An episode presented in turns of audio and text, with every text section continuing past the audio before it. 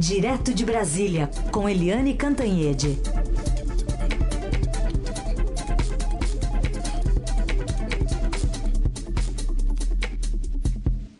Oi, Eliane, bom dia. Bom dia, Raíssa e Carolina, ouvintes. Oi, Eliane, bom dia. Vamos começar falando então sobre Deltan Dallagnol, porque o Conselho Nacional do Ministério Público julga amanhã se aceita aquela ação que pede o afastamento do procurador da Força Tarefa ou a transferência dele para outra unidade a bem do interesse público, né? Diz essa ação. Que, que além né, dessa, dessa, dessa decisão que está num banho-maria já faz um tempo, é, a gente tem que acompanhar amanhã. É, com certeza. É, essa, esse é um dos principais assuntos da semana, porque não é apenas o procurador Deltan Dallagnol que está ali no foco, que está, assim, alvo do tiroteio, mas ele simboliza o alvo e o tiroteio contra a própria Lava Jato. É, esse processo específico foi aberto pela senadora Kátia Abreu, ela é de Tocantins e ela, enfim, pede o afastamento dele do, da, da Lava Jato a bem do serviço público e transferido para outra unidade do Ministério Público. E isso mobilizou os procuradores do país, porque em 24 horas, de sábado até domingo, é, 2.000 250, isso foi até ontem, pode ter crescido de ontem para hoje, mas 2.250 procuradores de várias áreas, é, procuradores federais, procuradores do trabalho, procuradores é, da, de contas da União, etc., assinaram um manifesto, é, não apenas defendendo a pessoa e o simbolismo do, do Deltan Dallagnol, mas também dois princípios, o da inamovibilidade e o da independência funcional. É muito raro o conselho afastar alguém por interesse público. É de uma gravidade enorme. E você é, pode ter certeza, se o CNMP afastar o Dallagnol, é porque o CNP aderiu ao processo, essa a escalada da Procuradoria-Geral da República, do Congresso, é, da Corregedoria, de parte do Supremo, para é, destroçar a Lava Jato. Então, é um julgamento que tem grande importância, que está mobilizando os meios jurídicos, os meios políticos e também a imprensa nacional. Todo mundo de olho para saber é, qual vai ser a decisão do Conselho. O Conselho que tem 14 membros, está só com 11, portanto, é, já uma, já há um questionamento também se, é, se com menos membros está na hora de, de, desse tipo de decisão. Enfim, é, o o Congresso, o mundo político está muito em favor do afastamento do Deltan Dallagnol, porque o Congresso foi muito atingido, né, os parlamentares, deputados, senadores, inclusive é, governadores, prefeitos, foram muito atingidos pela Lava Jato. Então, eles têm muito interesse nisso. Mas, do outro lado, a opinião pública está de olho. Ah, o, o grupo bolsonarista, que tanto defendia a Lava Jato e que fez disso o, o carro-chefe da campanha do Jair Bolsonaro em 2018, já abandonou esse barco, porque quando o ex-ministro Sérgio Moro abandonou o governo, né, é, levou conjunto a simbologia, levou junto com ele a simbologia da Lava Jato. E os bolsonaristas é, se dividiram, mas a gente vê fortemente aquela, os guerreiros da internet muito contra o Moro, imagina, né? E a favor do Jair Bolsonaro. Então, a Lava Jato, o Moro, Deltan Dallagnol, eles já, já não tinham o PT, né? já não tinham é, esse. É, é, já não tinham o apoio da esquerda é, petista, da esquerda lulista, e agora não tem o apoio da direita bolsonarista. Portanto, tem aí um risco de ter um cerco. A Lava Jato, ao Deltan Dallagnol, ao Moro. Enfim, gente, vamos acompanhar isso bastante de perto. Muito bem. Outro assunto para acompanhar de perto e vem da semana passada ainda é a tentação de furar o teto de gastos, né, Helene?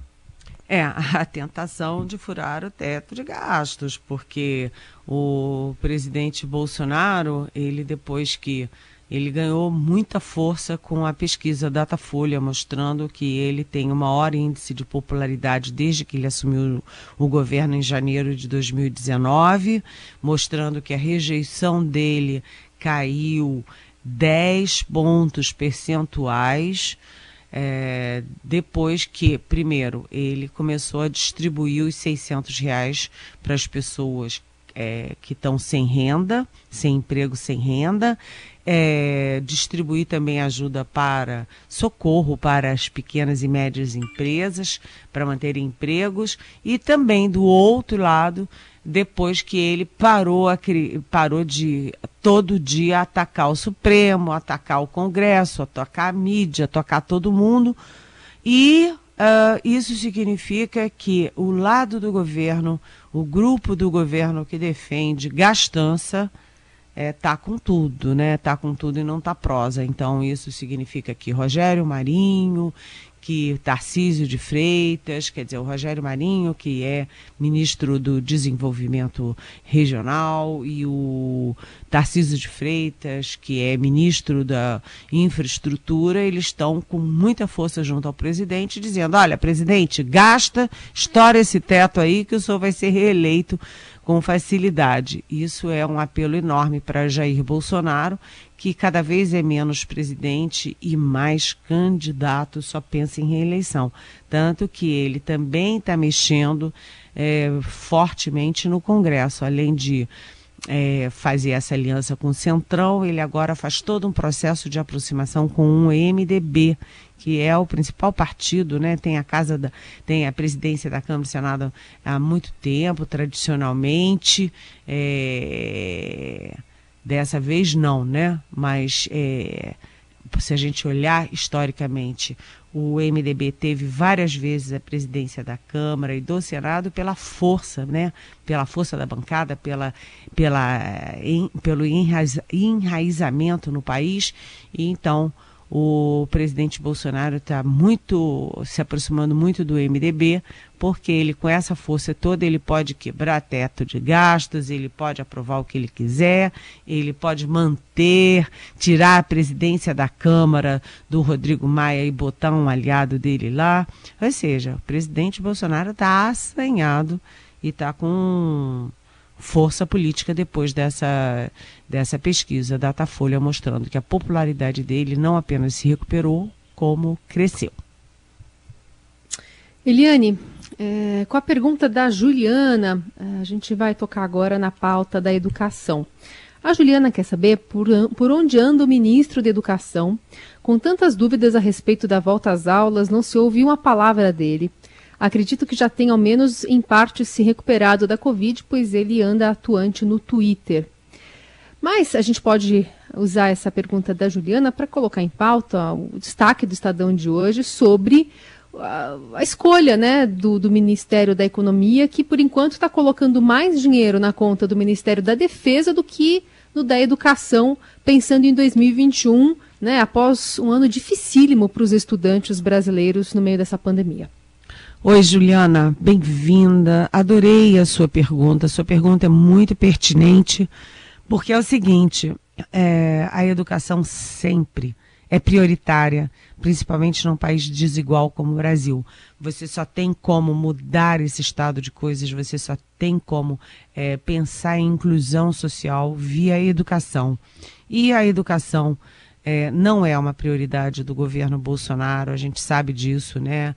Desde o primeiro ministro Vélez Rodrigues, depois Abraham Weintraub, que a gente tem até, né, assim, como, como esse sujeito foi virar ministro da Educação. Semana passada mesmo aqui, é, a Assembleia Legislativa do, de Brasília, do Distrito Federal, decidiu que ele é persona não grata aqui no DF. E agora o Milton Ribeiro. O Milton Ribeiro tem um outro perfil, mas ele primeiro teve o azar de é, chegar e pegar logo a Covid, provavelmente, inclusive, do presidente Jair Bolsonaro, com quem ele teve contato na época que o Bolsonaro estava é, contaminado, e ele também encontra um ministério destroçado. A primeira providência dele, do Milton uh, Ribeiro, é é, refazer ali os quadros, o comando do Ministério da Educação. Mas ele está pensando em outra medida que deixa todo mundo assim, de cabelo em pé, que é mexer no orçamento, tirar verbas das universidades federais no ano que vem. As universidades federais que já estão no osso quebrando. Tem história de universidade como a UNB aqui em Brasília, a Universidade de Brasília, que está sem papel higiênico nos banheiros, enfim. E tem todas essas questões que não são apenas estruturais, mas conjunturais, Juliana, como principalmente voltar ou não voltar às aulas, e a gente não ouve uma palavra do MEC. O MEC é, é, como se não existisse. A única preocupação do Bolsonaro com a educação é combater os inimigos imaginários dele. Então, é acabar com o esquerdismo, afastar os professores esquerdistas, acabar com os estudantes esquerdistas, acabar com a barrobúrdia, porque ele acha que é todo mundo esquerdista, lulista, petista, sei lá o quê.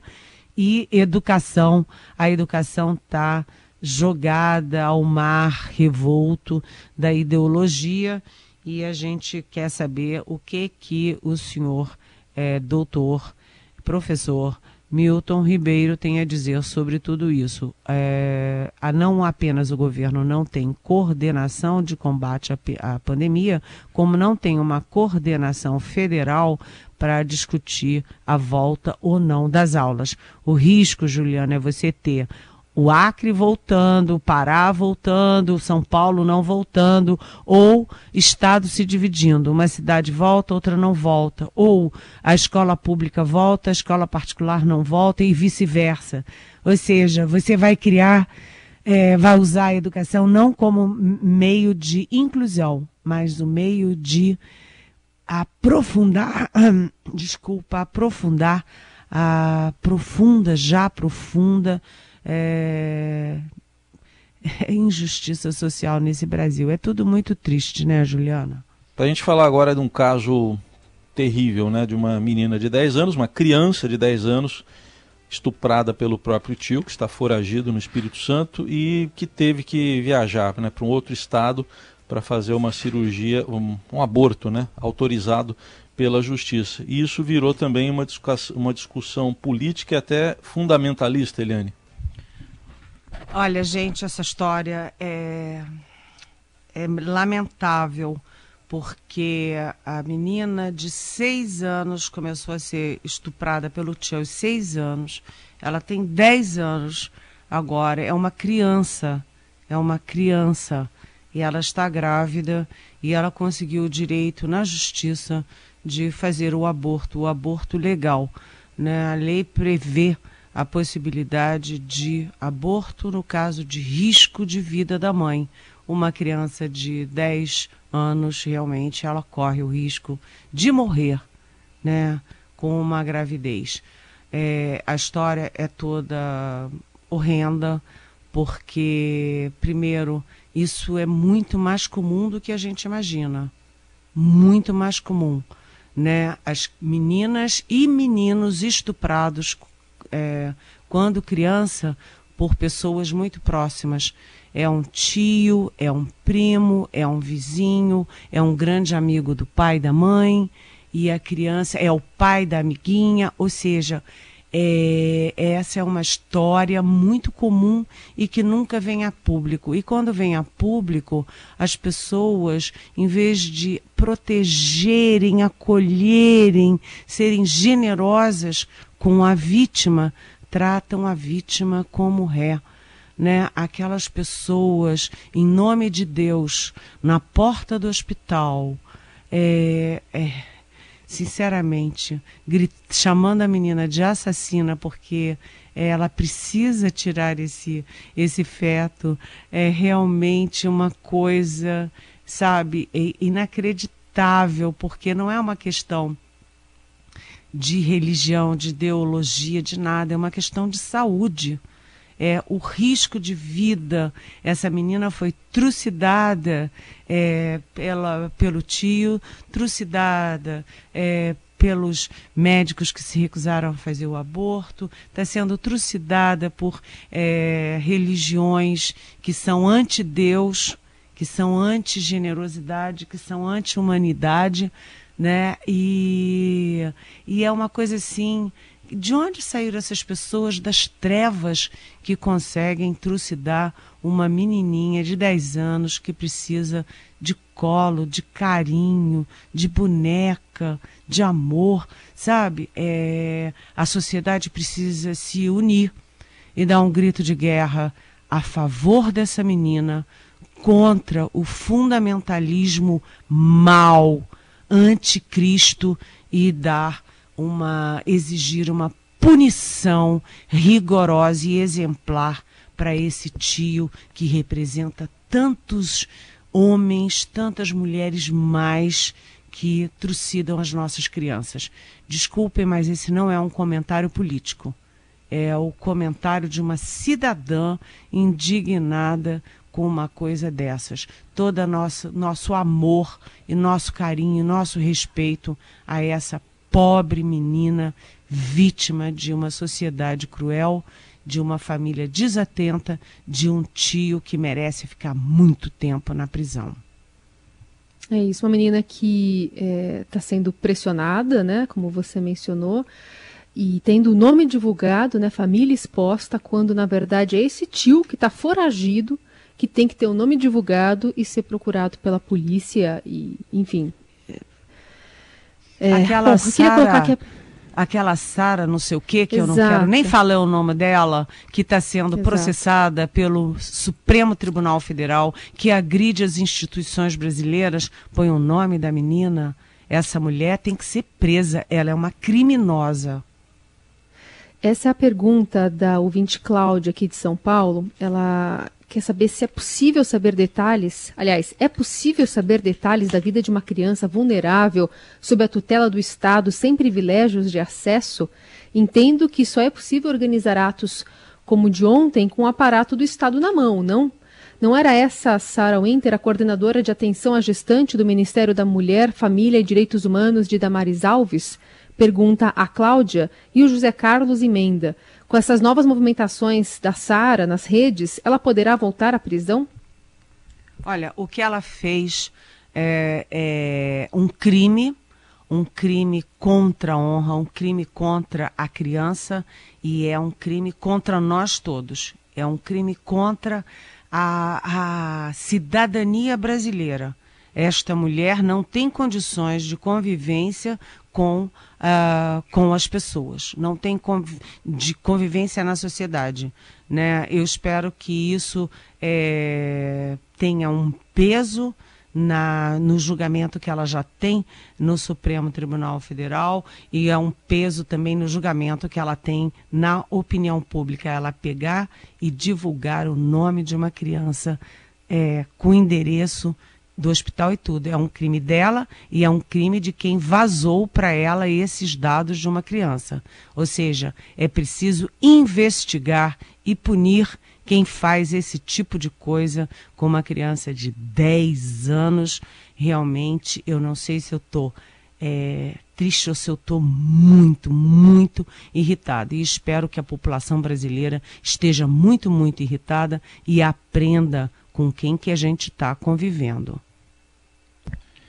Muito bem, é isso aí. Eliane, é, tem outra pergunta aqui da Mariá. Ela quer saber dos testes adquiridos pelo Brasil, tá? ela está falando do, do, do coronavírus, é, que não estão sendo utilizados por falta de reagentes. Ela pergunta se o Tribunal de Contas da União está questionando isso ao governo federal.